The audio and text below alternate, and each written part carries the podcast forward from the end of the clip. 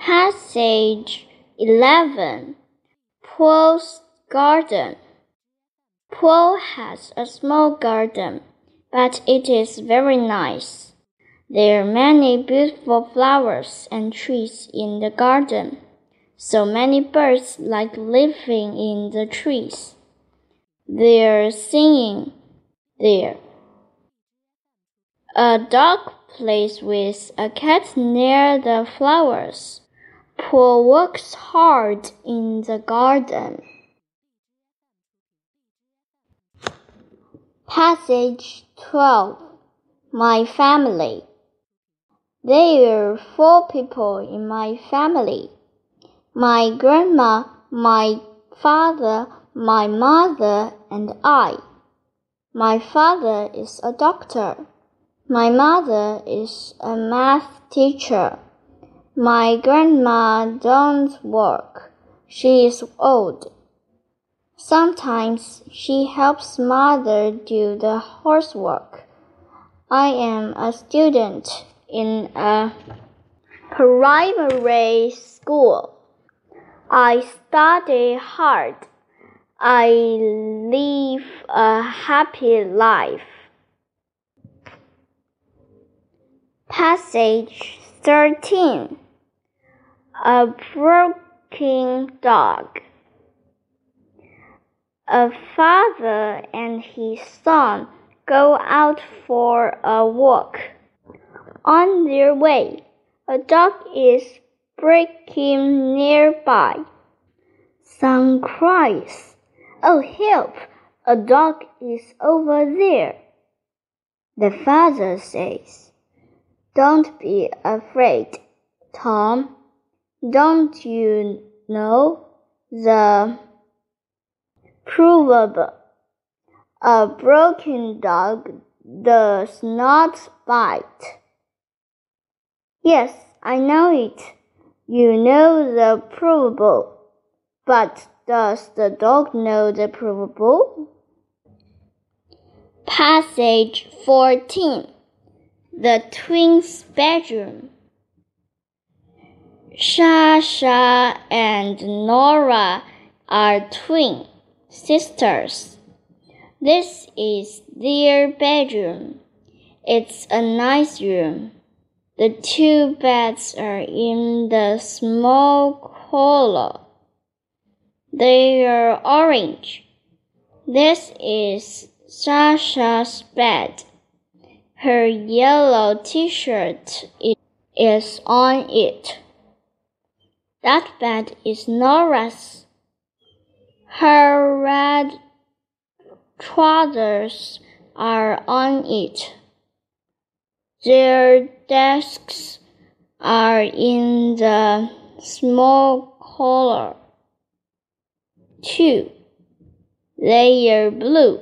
They are near their beds, and two chairs are beside the beds.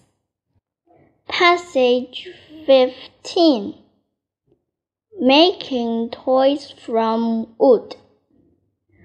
Mr. Lee has a shop at the side of his horse. He makes toys from wood. He makes cars, boats, trucks, and some cute animals. He is making a cat now. Jim comes every week to watch Mr. Lee. He wishes he could make toys from wood too, but he never says anything. One day, Mr. Lee asks, Would you like to try this? I can show you now. Jim is very happy. Passage 16 Spring Spring comes. Spring is the first season of the year. In China, spring comes in February. It is still cold, but it is getting warmer and warmer. The days get longer and longer. The leaves on the trees begin to turn green. Then they come up green leaves in the spring wind. Spring is also sowing season. Passage 17 My net friend. I have a computer at home. On the web, I make a net friend. She's 11 years old. He's in class for grade 7. He studies very well. We often chat in English on the web, and we help each other a lot. So our English improve very quickly. In a word, my net friend is a nice boy, and we are good friends. Passage 18 You can't beat me anyway. Stephen is very naughty. One day, he bets his younger sister. His father is very angry. Before he punishes Stephen, he says, Do you know why I will punish you? Because you bet the younger child. I will never let it happen again. Stephen says, But I am younger than you. You cannot bet me anyway. Passage 19. The dog's dirty feet. It's a raining day. A woman with a dog gets on a bus. It's a big dog, and its feet are not clean. The driver don't want the dog to sit on the chair, but the woman says to the driver, "Oh, I pay for my dog.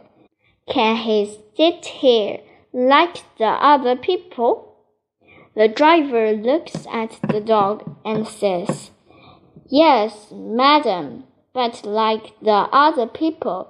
He must not put his feet on the chair. Passage 20. I like summer.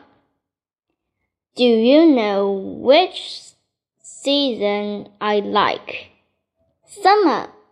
I like it because I can go outside to do sports with my friends. If it rains, I can stay inside and play cards.